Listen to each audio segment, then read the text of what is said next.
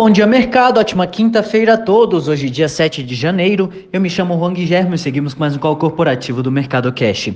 São 9 horas e 10 minutos, horário de Brasília. Índice S&P 500 futuro indicando alta de 0,40% e o índice Bovespa futuro indicando alta de 0,20%. O índice brasileiro encerrou o dia de ontem em queda de 0,23, cotado aos 119.100 pontos, acompanhando o noticiário americano depois que manifestantes a favor do presidente americano Donald Trump invadiram o Capitólio, edifício em que se reúne o Congresso do país, para impedir a certificação dos votos nos colégios eleitorais que oficializariam a eleição do democrata Joe Biden.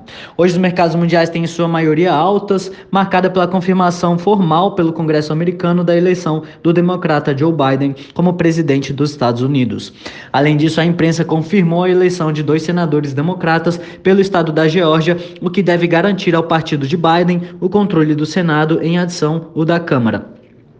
Com a vitória dos dois assentos referentes ao estado da Geórgia, democratas ficam com 50 vagas no Senado e republicanos com outras 50. Nessa situação, caberá à vice-presidente eleita o voto de Minerva, que deve garantir aos democratas o controle sobre o Senado. As projeções sobre a vitória democrata foram anunciadas no momento em que um grupo de centenas de apoiadores de Donald Trump invadiram o Capitólio, prédio que serve como centro do poder legislativo. Em cerca de 90 minutos, foram capazes de chegar ao centro do prédio e os congressistas foram evacuados pela polícia.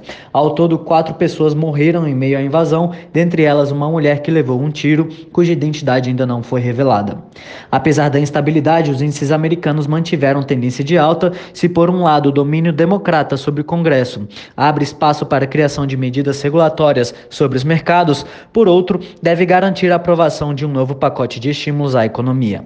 Na Europa, a propagação do coronavírus continua a ser um tema central, na quarta-feira, o Reino Unido registrou 62.322 casos confirmados de Covid em um único dia, um novo recorde.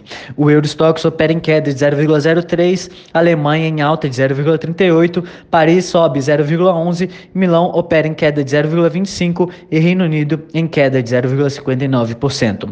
No mercado asiático, o primeiro-ministro do Japão declarou estado de emergência na capital e em três áreas adjacentes. A medida valerá de sexta-feira até o dia 2 de de fevereiro. A Bolsa de Nova York também confirmou na quarta-feira que deixará de listar três gigantes de telecomunicações chinesas: China Telecom, China Mobile e China Unicom. O índice de Xangai fechou em alta de 0,71, Hong Kong em queda de 0,52 e Tóquio em alta de 1,6%.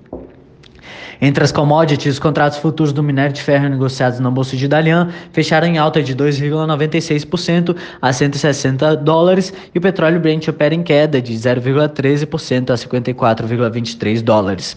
No cenário corporativo, temos notícias da Vale, em que representantes do governo de Minas Gerais e da Vale é, terão uma nova reunião nesta quinta-feira para buscar avanço em um acordo sobre Brumadinho. Em declaração a Reuters, Matheus Simões, secretário-geral de Administração Estadual, estadual disse que o governo de Minas Gerais espera fechar um acordo superior a 28 bilhões de reais junto à mineradora como reparação pelo desastre de Brumadinho. O governo de Minas Gerais tem pedido na justiça é, indenizações totais de cerca de 54 bilhões pelos danos materiais aos moradores. Procurada pela agência, a Vale afirmou que a reunião da quinta-feira ah, entre as partes será fechada e a próxima audiência de mediação na justiça ainda não foi marcada. A melhor estimativa da Vale para os custos associados a Brumadinho disse anteriormente a uma fonte da Reuters que acompanha o caso era um total de 29,6 bilhões de reais, sendo 19 bilhões em um potencial acordo global, como buscado junto ao governo de Minas. Segundo o secretário do governo mineiro, não há expectativa de que um acerto entre as partes ocorra necessariamente na quinta-feira, mas o Estado persegue um acordo ainda em janeiro.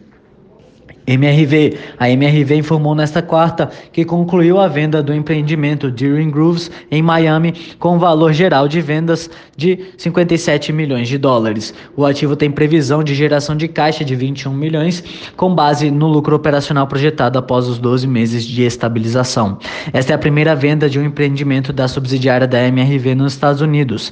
O Deering Grooves faziam parte de um grupo de sete empreendimentos com um total de 1.450 unidades e cerca cerca de 306 milhões de valor geral de vendas. Clabin, a fabricante de papelão e celulose Clabin precificou nesta quarta uma captação de 500 milhões de dólares em títulos sem garantia de 10 anos, informou o IFR.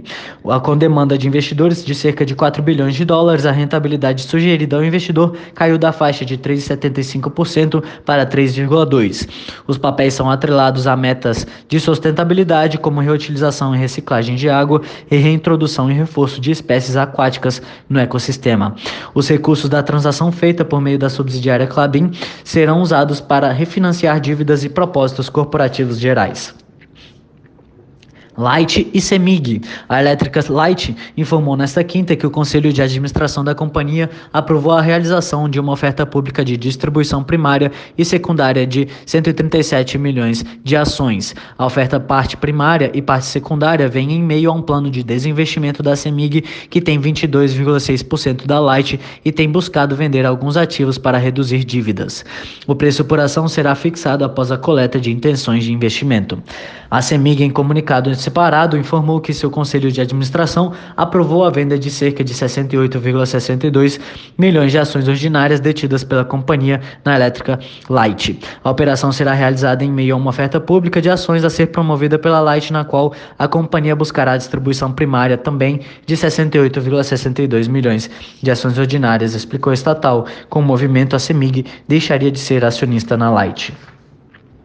Braskem. A petroquímica Braskem informou que sua controlada Braskem Idesa retomou parcialmente a produção de polietileno com base em um modelo de negócio experimental para a indústria plástica mexicana.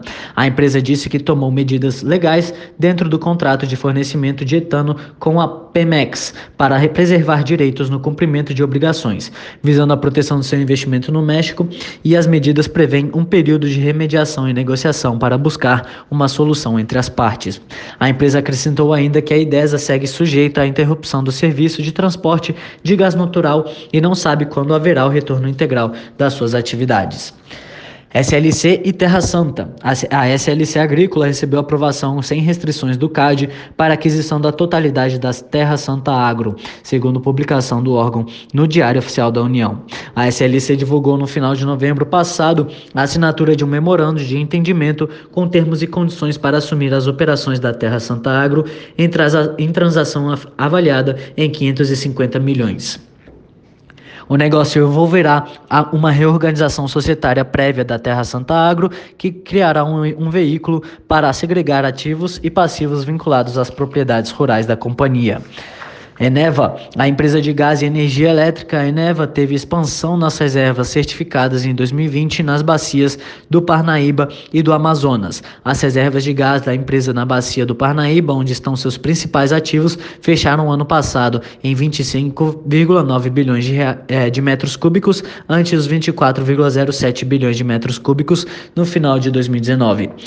Petrobras. A Petrobras elevará o gás liquefeito de petróleo, conhecido como gás de cozinha, em 6% a partir desta quinta, segundo a assessoria de imprensa da empresa. Com o reajuste, o valor praticado pela Petrobras irá de R$ 35,98 por 13 quilos.